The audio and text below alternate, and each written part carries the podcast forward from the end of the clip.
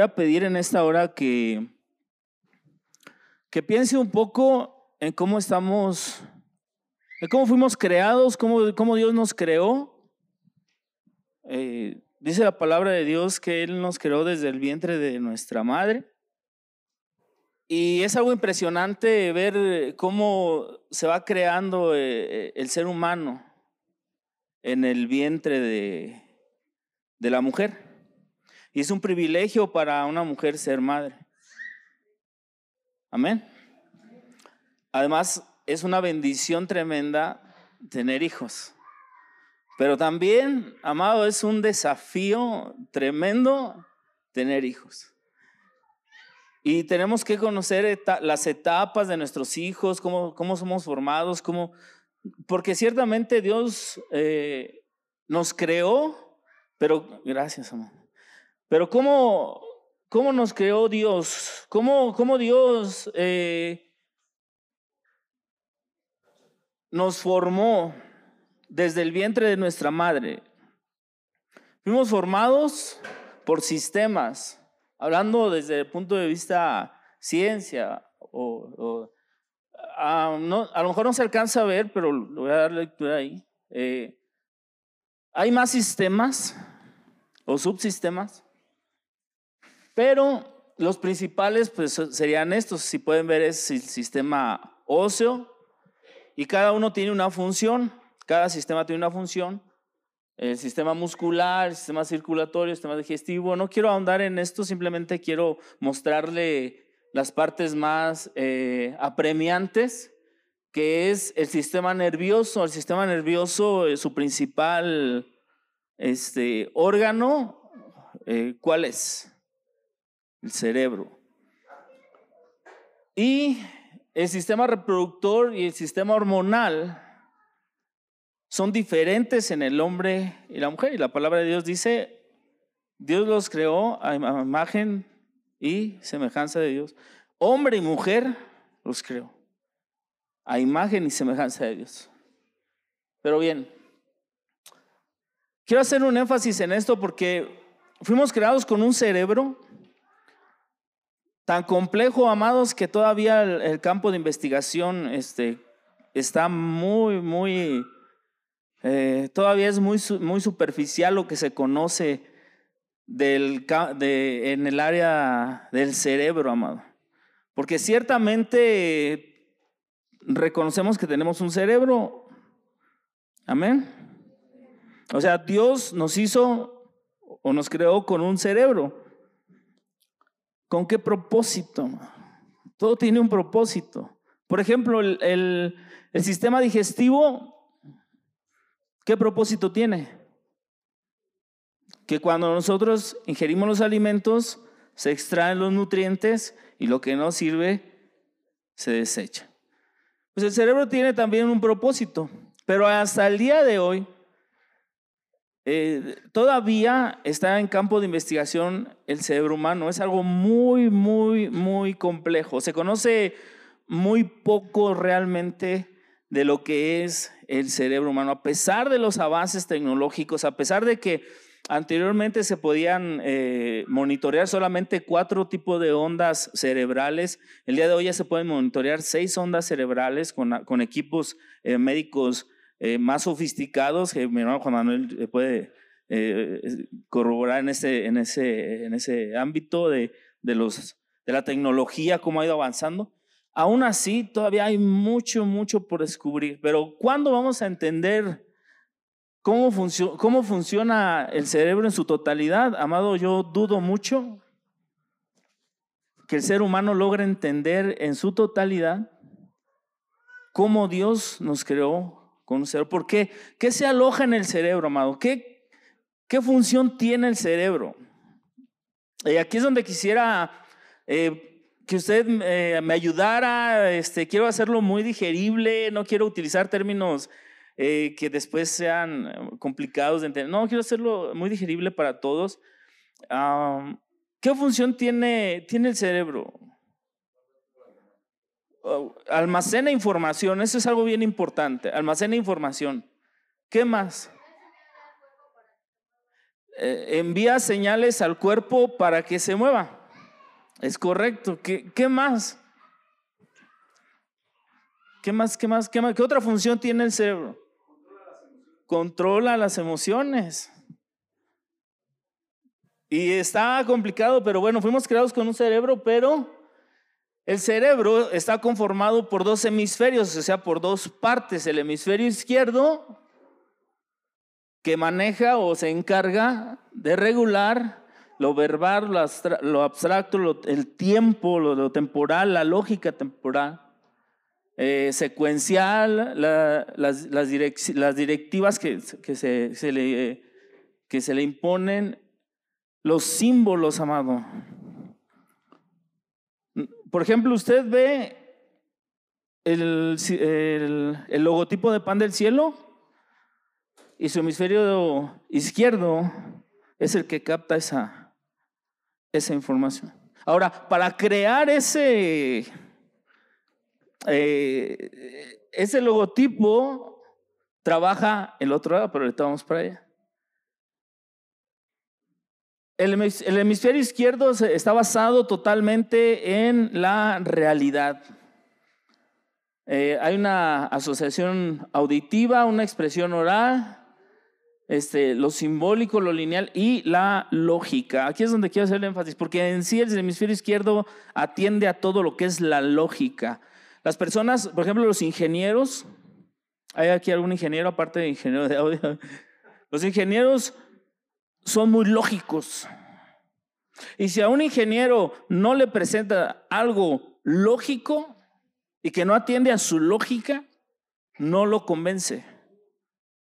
No lo convence. Necesita, por ejemplo, una persona que está estudiando una ingeniería o ya es ingeniero, necesita presentarle algo convincente, algo que, que realmente pueda saber, un fundamento fuerte y que tenga una lógica, porque si no, lo va a rechazar. Esa es una característica de las personas que les gusta la ingeniería. Por otro lado, el hemisferio derecho es lo no verbal, lo analógico, lo, lo atemporal, lo que no atiende a tiempo. Y fíjese, las emociones y son dos cosas diferentes, ¿eh? nada más que a veces las confundo. Ahorita vamos a explicar un poquito eso. Eh, lo que es holístico, lo, que es visual, lo fantasioso, lo que es ah, azar, eh, las formas, patrones, es eh, la creatividad, expresión eh, artística e intuitivo. Por eso le decía yo, para crear un logotipo, ¿qué trabaja más?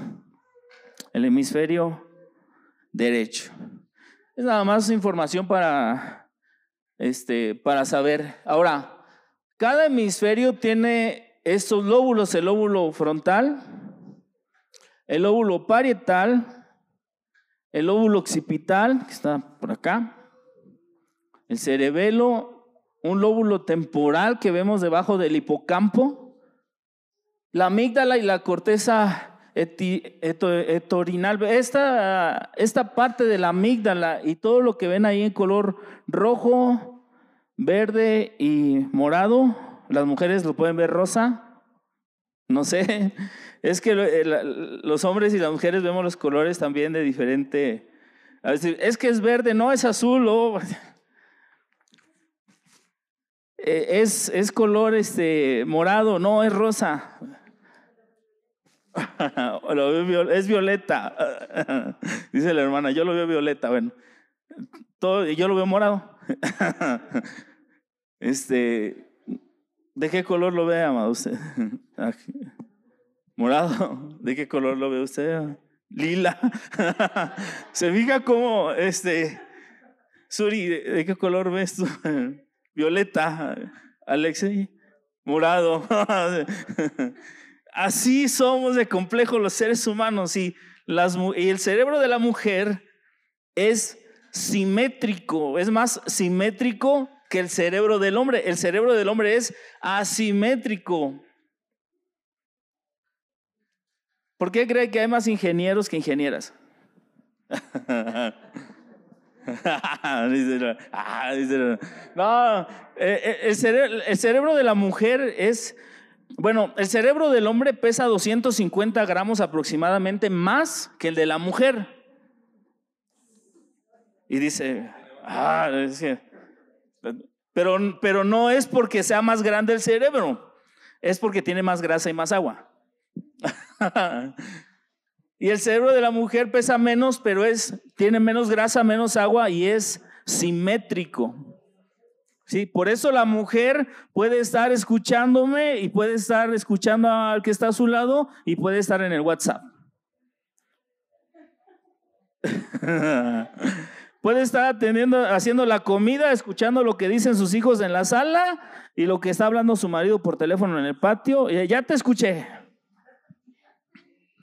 Pues, ¿qué no estás haciendo lo que sí? Pero la mujer tiene más capacidad de estar así en, varias cosas y el hombre no, atiende más a, enfocarse en algo y deja a un lado. Incluso como, como varones a veces decimos, eh, no todos, eh, no, es, no tiene por qué ser una regla general, pero en su mayoría los varones decimos, a ver, permíteme, déjame eh, terminar esto y ahorita vamos con eso.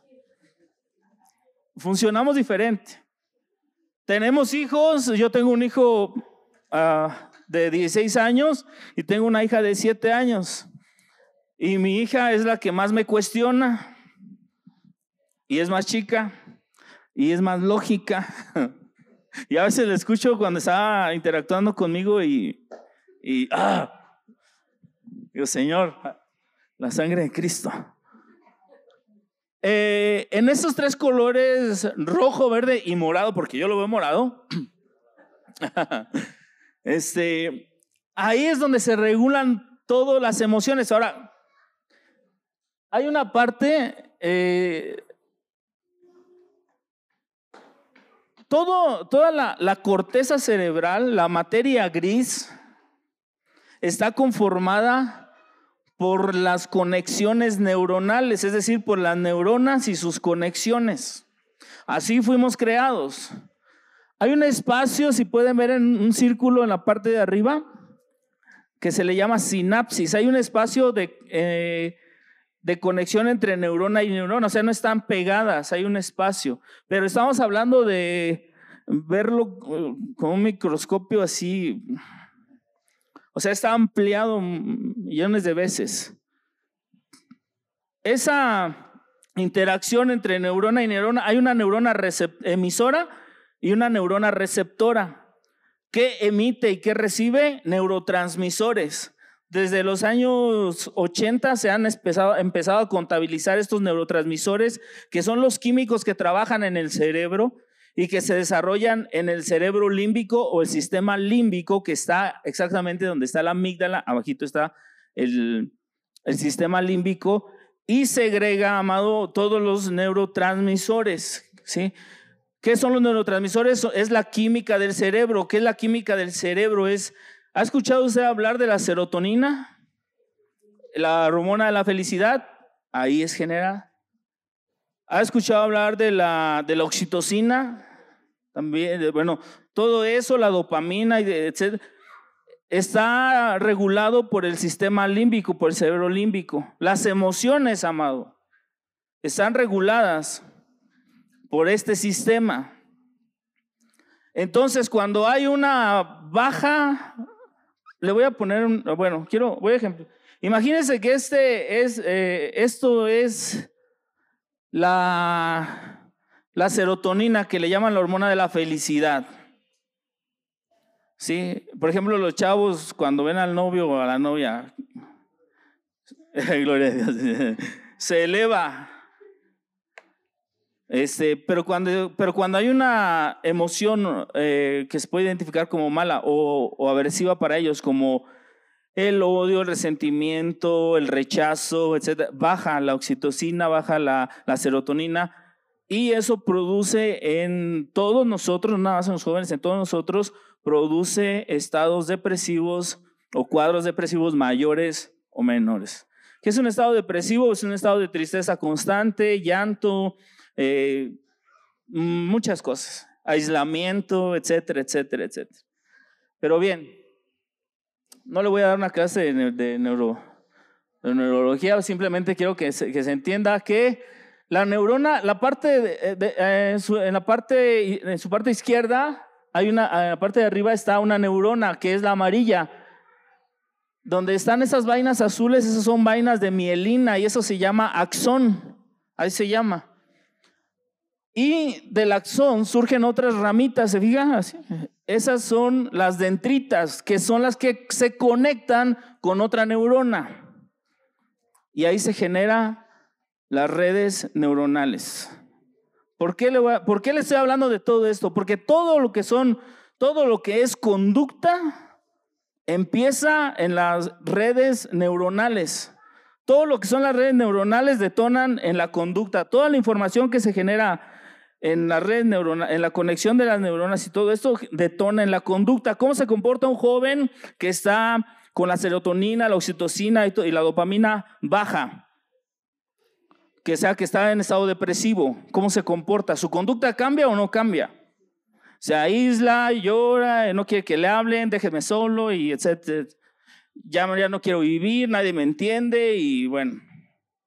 No sé si le ha tocado vivir eso a mí, sí. Bien.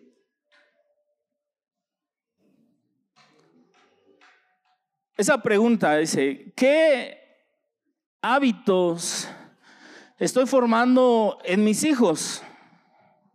Yo quiero que piense un momento en qué son los hábitos, qué, qué es un hábito. Ah, a ver, ayúdeme, ¿qué es, qué, es, qué, es, ¿qué es un hábito? ¿Mande? ¿El ir a la escuela? Mm, pues es que no, no tanto porque no. A veces van forzados. son, son acciones o, o conductas que se repiten constantemente y se convierten en hábitos. Ahora, existen hábitos muy buenos, pero también existen hábitos pésimos. Los hábitos son conductas que se repiten constantemente y para que se pueda crear un hábito, para que, para que pueda crearse un hábito, tiene que pasar de 21 a 90 días. En ese lapso se crea un hábito. Por ejemplo, los que les gusta ir al gimnasio, si logran llegar al día 40, ya están de gane, porque al, al día 90 ya la hicieron ya después no se les hace pesado. Y el día que no van, al día 101, si tienen que faltar al gimnasio, se sienten mal. Les hace falta, así se crean los hábitos. Ahora, ¿qué hábitos estamos formando en nuestros hijos? Usted tiene que hacerse esa pregunta. Usted y yo tenemos que preguntarnos qué hábitos formamos en nuestros hijos. ¿Cómo, cómo creamos los hábitos en nuestros hijos? ¿Forzándolos? No. Ahorita vamos a ver cómo aprenden nuestros hijos. ¿sí? Y eso es importante. Porque, eh, bueno, primero quiero hacer esta pregunta, es importante. ¿Por qué es importante crear hábitos positivos? ¿En quién? En nuestros hijos. ¿Por qué cree que sea? Primero hay que eh, entender qué es un hábito positivo. Quisiera que me ayudaran, este, aportando, con uh, dígame, un hábito positivo que usted identifica como positivo, como padre. Ok, es, ok, este, ¿qué más? Otro, levantarse temprano, levantar su plato de la mesa, tender la cama convivir con los demás. ¿Qué más? Bueno, el ejemplo, voy a tomar ese ejemplo de levantar el plato de la mesa. Cuando nosotros le queremos enseñar a un, bueno, hay un, hay un dicho muy, vulgar, o sea, muy del vulgo, que dice, las palabras convencen, pero el ejemplo arrastra. Cuando nosotros le enseñamos a nuestros hijos de una manera práctica, o sea, si yo, yo no le puedo decir a mi hijo, levanta tu plato de la mesa si él no me ve hacerlo. ¿Sí me explico? Porque me ha tocado a mí, eh, mire, cuando a veces vienen a consulta o llegan a, a, consulta a los es que mi hijo y me lo diagnosticaron ya con TDAH y no sé qué, y, o sea, déficit de atención, hiperactividad, y es que es bien agresivo y golpea y etcétera.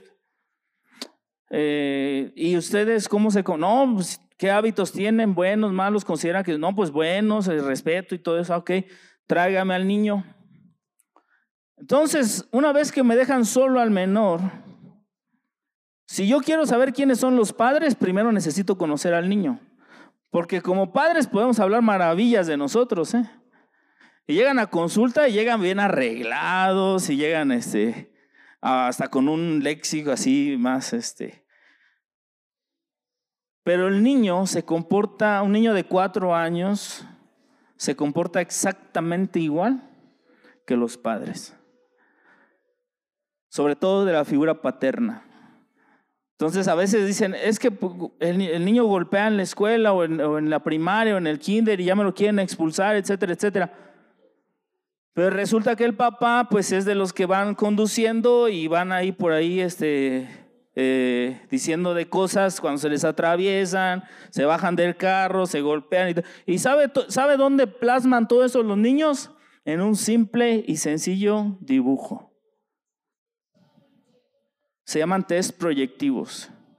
cuando yo, quiero conocer el, el entorno, digo, tráigame al menor, me pongo a jugar con él, o sea, es una terapia lúdica y me pongo a jugar con él y observo en él las conductas de quienes creen, de los papás. Entonces es como le digo, ¿qué cree? El problema no es el niño, son ustedes. El 90% de los problemas psicológicos en los niños somos nosotros los padres. Pero bien, Crear hábitos positivos en los niños eh, permite primero el desarrollo de niños más autónomos. Esto detona, amado, en que nuestros hijos, desde una edad temprana, cuando se les empiezan a formar estos hábitos positivos, eh, a una temprana edad dejan de ser dependientes de mamá o de papá. Les voy a poner un ejemplo.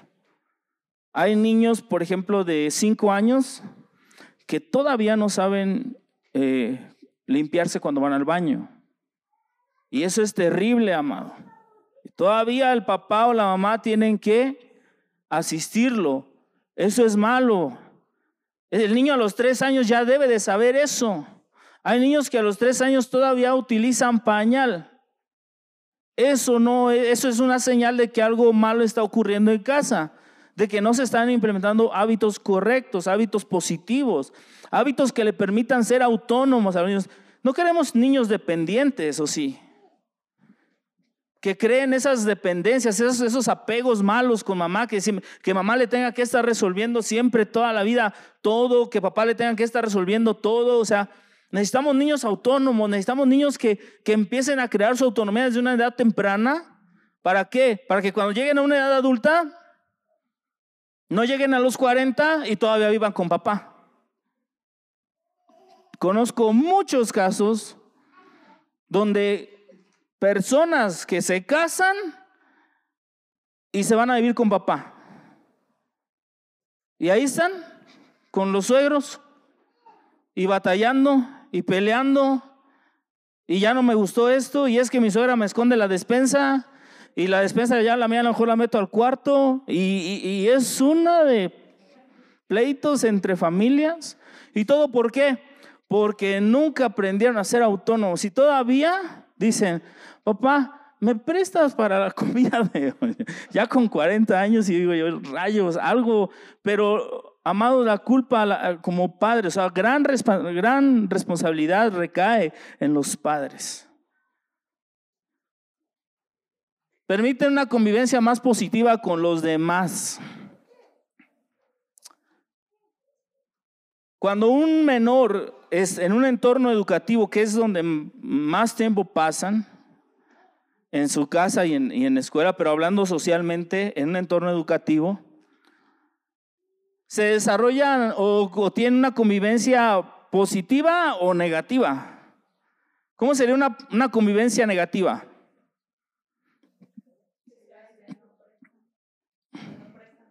Que no presten las cosas, que el egoísmo, que, que, que, peguen, o sea, que estén agrediendo físicamente a otros. ¿Dónde aprenden eso? en casa, ¿verdad? Eh, eso, ese tipo de conductas son reprobadas y por eso es que la Secretaría de Educación Pública tiene que implementar talleres de convivencia sana en las escuelas, etcétera, etcétera, etcétera. Ahora, ¿cómo sería una convivencia positiva? El niño aprende a integrar a otros, sí, o sea, es, es este, es inclusivo. ¿Qué más? No se aísla, no golpea, atiende las indicaciones de la maestra, porque luego la maestra, los maestros eh, ponen ahí en las notas, no obedece, no, hace los trabajos en clase, no trae tarea, y, y resulta que los papás nunca, ni siquiera le revisan el cuaderno. Entonces, o sea, por eso necesitamos crear, o sea, es importante crear este tipo de hábitos positivos. Ahora, son necesarios para la adquisición de nuevos aprendizajes. Un menor que no tiene un hábito, por ejemplo, de, leer un libro en la primaria, yo les recomiendo que desde primero segundo grado les, eh, les ayuden, les, compren, en lugar de comprarles un iPhone o un, o un teléfono, una tablet, Amado, cómprele un libro. Hemos eh, minimizado esta parte tanto, estamos creando una generación del 2010 al 2020, ha nacido o, está, o, se están desarrollando una generación que es llamada copo de nieve. ¿Alguien ha escuchado de esto? Esta generación copo de nieve tiene unas características que son sobreprotegidos, que todo le resuelven. Le decía yo, ¿por qué se llaman copo de nieve? ¿Qué pasa con un copo de nieve cuando cae en su mano? Se derrite. Apenas cae en su mano y se derrite. Así están los niños. Hay niños que no los pueden ni siquiera levantar la, la voz poquito porque les quiere dar un ataque. O sea, no han aprendido la disciplina. Pero para que ellos puedan adquirir nuevos aprendizajes y tener activos sus dos hemisferios, necesitan leer más, amado. Mire, cuando uno va a, la, a, los universitarios, los que ya están en la universidad, o los que pasaron por la universidad, saben que, sobre todo en las públicas, me tocó estudiar en una pública porque yo no tengo los recursos para pagar una universidad privada, eh, no, nunca tuve los recursos, pero los que pasamos por una universidad este, pública, si no lees, no pasas. Y ahí no hay eh, este, de que con que pagues ya te doy el título, no. La Universidad, de Guanajuato es muy lineal, muy dura, y o sea, solamente tiene una oportunidad de presentar un extraordinario y si no lo pasa, tiene que regresarse con una sola materia. Eso es muy, muy duro. Ahora, pero si no le han, si no, si no se ha creado ese hábito desde una temprana edad, va a llegar a la, preparatoria ese, ese, ese menor. Y a lo mejor ahorita con las reformas y todo eso va a entrar porque ya no les puede negar la educación. Pero si no tiene el hábito de leer, ¿qué va a aprender? Nada. Si no tiene el hábito, por ejemplo, de guardar silencio y escuchar y, analizar lo que se le está diciendo, ¿va a aprender o no va a aprender? ¿Cuántos jóvenes vemos que van a la preparatoria y están con el celular en la mano todas las clases? En la universidad también se ve. O sea, eso no... Yo sigo insistiendo, me dicen, es, me dicen, es que tú porque ya estás viejito y no utilizas las TICs y eso. No, yo, le sigo apostando a un libro tangible, a un libro que pueda eh, uno leer, subrayar, sacar todas las notas. Es como la Biblia, amado. Yo estoy en contra de que, de, que cuando se está exponiendo la palabra se saque, la, se saque el, el celular en lugar de una Biblia. Es eso para mí, a mí me, híjole, me molesta mucho y en mi iglesia sí les digo, o sea, amado, guarde su teléfono, por favor. Siento que no me está poniendo atención o, siento que es una falta de respeto. ¿Por qué? Porque yo no sé si sí está viendo la Biblia, o está en el Face o está en el WhatsApp, no sé. Entonces nuestros hijos observan que papá no lleva la Biblia y ve el celular y ¿qué va a hacer el menor? Pues va, va a querer. Y a veces nosotros como padres cometemos el error de cuando los niños están, papá y papá y mamá, y están gritando y, ya con tal de que se callen, allá ten. Y le damos lo primero que hace es darle el celular o la tablet. ¿Qué estamos formando? Falta de tolerancia a la frustración, ¿verdad? No, tienen que aprender normas, pero si desde casa no se implementan, pues difícil. Ah, esa frase, niños más autónomos hoy, fíjese, niños más autónomos hoy, personas más decididas mañana.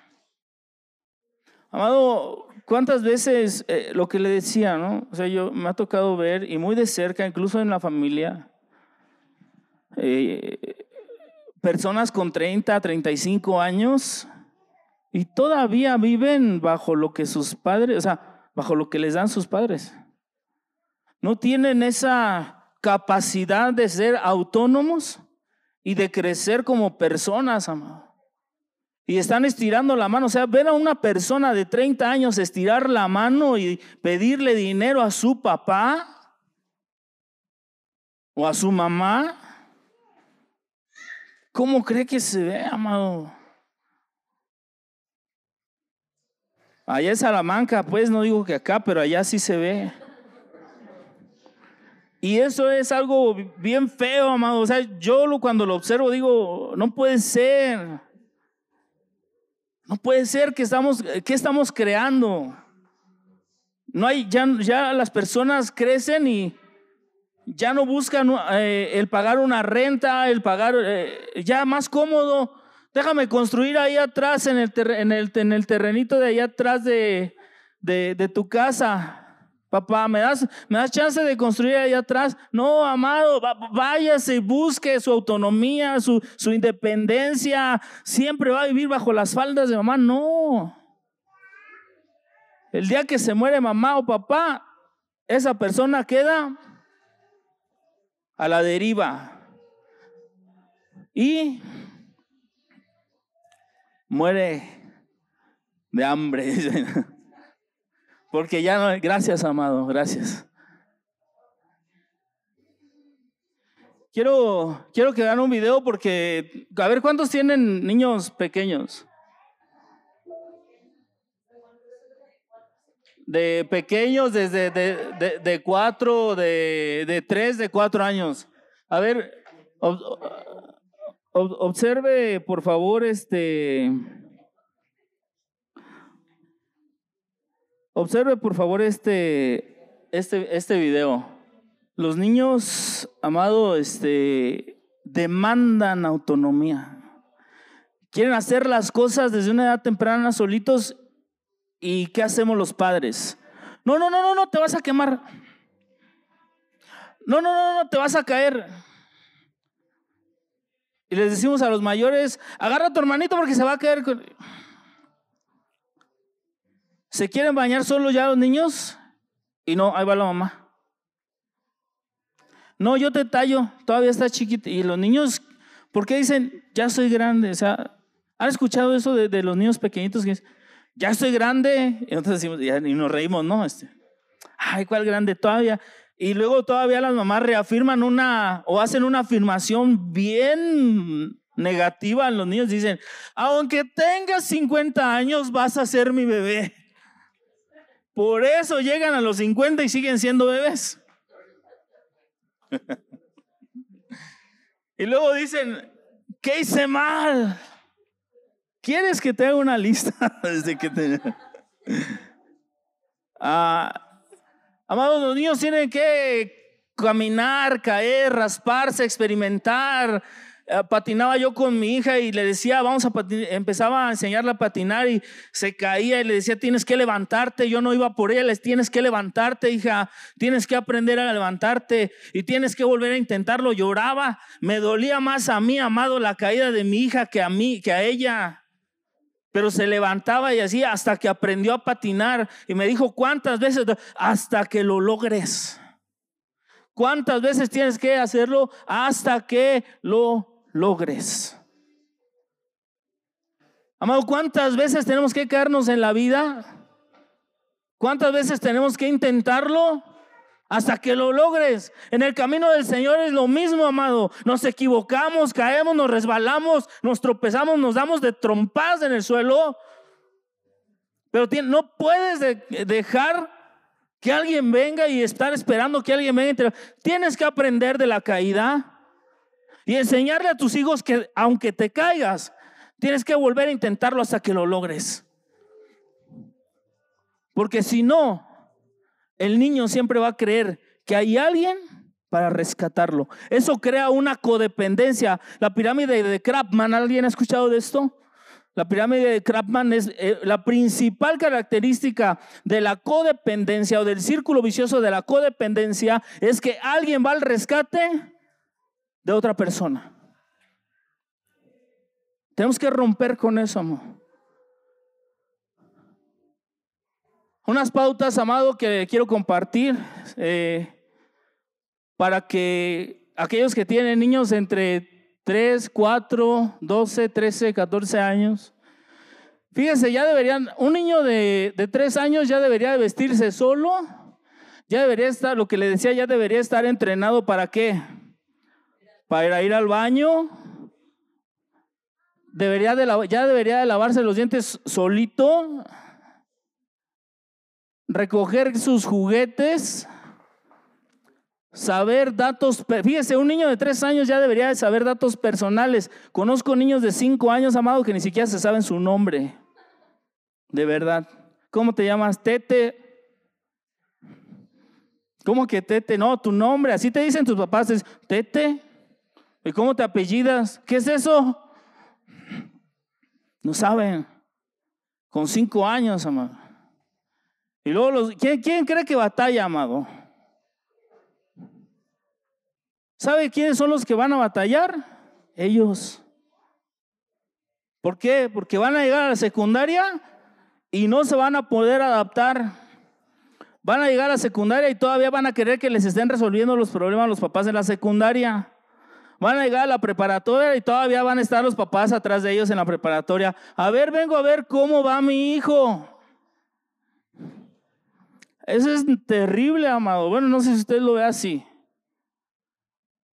Ah, tienen que aprender, amado, esto de las normas, los límites, de decir sí, papá, sí, mamá, o sea, la obediencia.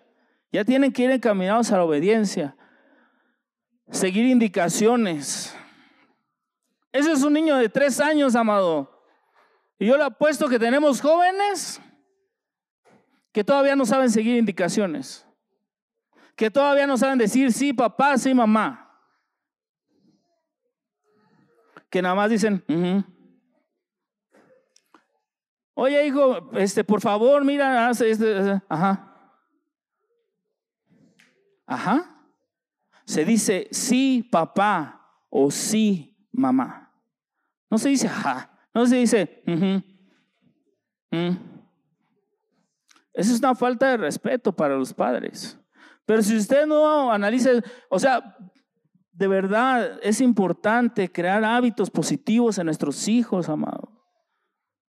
Jóvenes de 14 años ya deberían de, guardar el super. Yo, yo lo he vivido, amado, esto cuesta trabajo. A ver, tienes que acomodar todo lo que es del súper. Tienes que saber dónde está la leche, el aceite, la crema, o sea, todo. Pero llegan los jóvenes y quiénes son los que guardan en la, en la alacena. ¿Quiénes son los que la guardan? Los papás. Y luego los, los hijos quieren ayudar y dicen, no, no, no, ah, yo ahorita lo guardo. Les frustramos la intención. Déjenlo que, que, que, que, aporte algo, hombre. O sea, no, no, bueno, vulgarmente le invito a que no creemos eh, adultos inútiles, amado. Adultos que se vuelven dependientes todavía. ¿Cree usted importante esto o no? Por ejemplo, acompañar ¿Cuántos tienen hijos de 14 años y los han acompañado a votar? Y, si lo, y acompaña a votar. Y, entonces eso es un hábito que él está observando, que va a crear en él? Que el día de mañana, cuando tenga su, su, INE, ya sabe que va a ir a votar. Cambiar una llanta. Hay jóvenes, amado, que ni siquiera saben cómo poner un gato debajo del carro. De verdad, mejor le hablan a la vulcanizadora móvil y es más fácil, ¿no? O sea, un joven de 14 ya, ya, ya tiene la, la, capacidad y la fuerza para cambiar una llanta. Pero, ¿qué? Pero, pero eso tiene que crearse desde una edad temprana. Ahora, eh, aceptar ayuda cuando lo necesita y poder ofrecerla también. Hay jóvenes que no aceptan la ayuda cuando la necesitan. ¿Por qué cree? Porque cuando el joven quiere ayudarle a usted a algo, ¿qué le dice? No, no, no, yo lo hago. O el joven quiere acomedirse a hacer algo y no, no, no, no. O las señoritas que ya tienen 14 años y quieren acomedirse en la, en la cocina, te vas a quemar, no, no, deja ahí. Ya, la frustraron.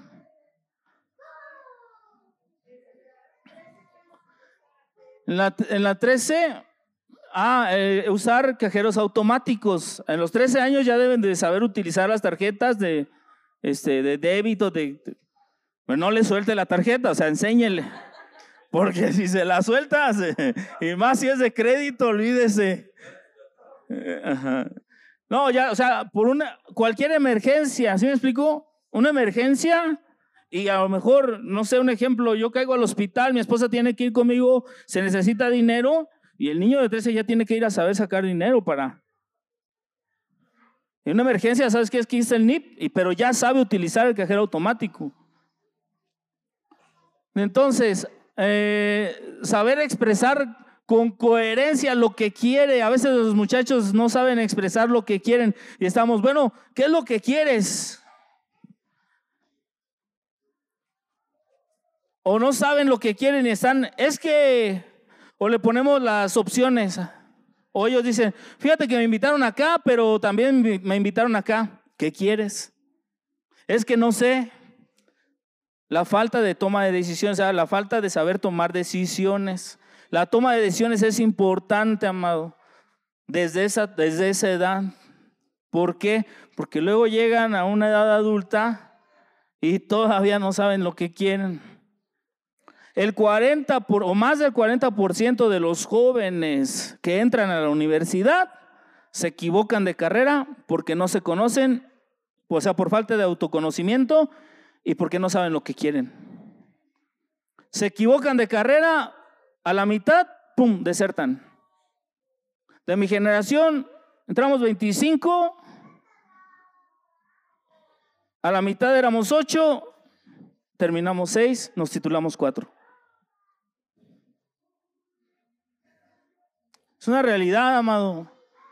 Bueno, en las de paga ahí como quiera, mientras si usted tiene el dinero, pues mientras pague, pues le dan el título y ya. Aprenda o no aprenda, ahí sale todo sin saber lo que quiere, pero ya se tituló. Gloria a Dios. Ah, capacidad de criterio, amado. ¿Qué es el criterio?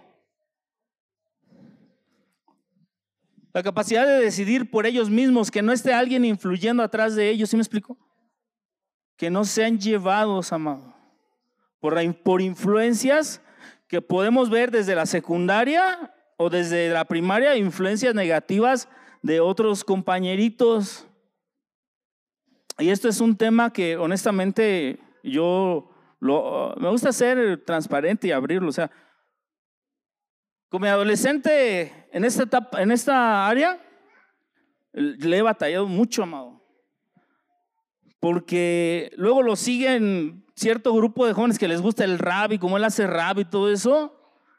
No le restringo el que haga rap, pero sí le hago observaciones. Cuidado con esto que vas a hablar, o sea, ¿sí me explico? Las malas palabras, o sea, sí, sí tiene restricciones, pero sus amigos no. Entonces, a lo mejor él canta una cosa y el otro canta lo mismo, pero con groserías. Tenemos que saber de qué se rodean, tenemos que conocer este, de qué. Ellos tienen que tener esta capacidad de criterio, de que, de que no sean impulsados por otros jóvenes que al final tienen otras eh, enseñanzas o otra creación de hábitos en casa. Todo esto, amado, tiene relación con algo que es, eh, a, ver, ¿qué es lo que nos hace diferente al ser humano de... Primero, dice la Biblia en Génesis 1.27, Dios creó al hombre a qué? A su imagen. A imagen de Dios los creó, hombre y mujer los creó. Aquí hay una premisa, el hombre ocupa un lugar que único, amado. Usted y yo ocupamos un lugar único en la creación. Estamos, o sea, no hay ninguna criatura en, el, en la tierra, amado, en ningún lado, que fue creada a imagen y semejanza de quién? De Dios. Nosotros estamos creados a imagen de Dios. ¿Un animal fue creado así? Y lo dicen, es que, bueno, es, es cierto, dice, bueno, somos seres pensantes. Y si le digo que los macacos tienen neuronas muy este, que trabajan muy parecidas a las de nosotros, también piensan, amado. ¿Qué nos hace diferentes? Que somos los únicos que estamos hechos a imagen de Dios. Eso es glorioso, amado. El hombre ocupa, amado, un lugar único en la creación porque está hecho imagen de Dios. En su propia naturaleza une el mundo espiritual y el mundo qué? Material. ¿Por qué? Porque en nuestra naturaleza humana somos creados a imagen de Dios y para los que somos creyentes, gloria a Dios, tenemos al Espíritu Santo en nuestra vida, pero también somos parte de un mundo material. Está unido en esta parte lo espiritual y lo material. Somos, así somos creados, amor. Y cuando nosotros tenemos al Espíritu Santo en nuestra vida, hay una fusión de entre la materia, que es esto, es nuestro cuerpo, y, y el Espíritu Santo es el Espíritu de Dios en nuestra vida. Y eso, amado, también es glorioso para mí. Es creado hombre y mujer.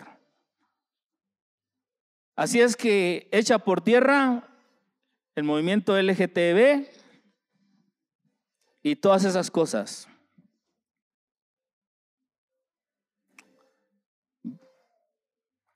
Se fija cómo, se fija cómo, cómo la Biblia no está peleada con la ciencia, amado.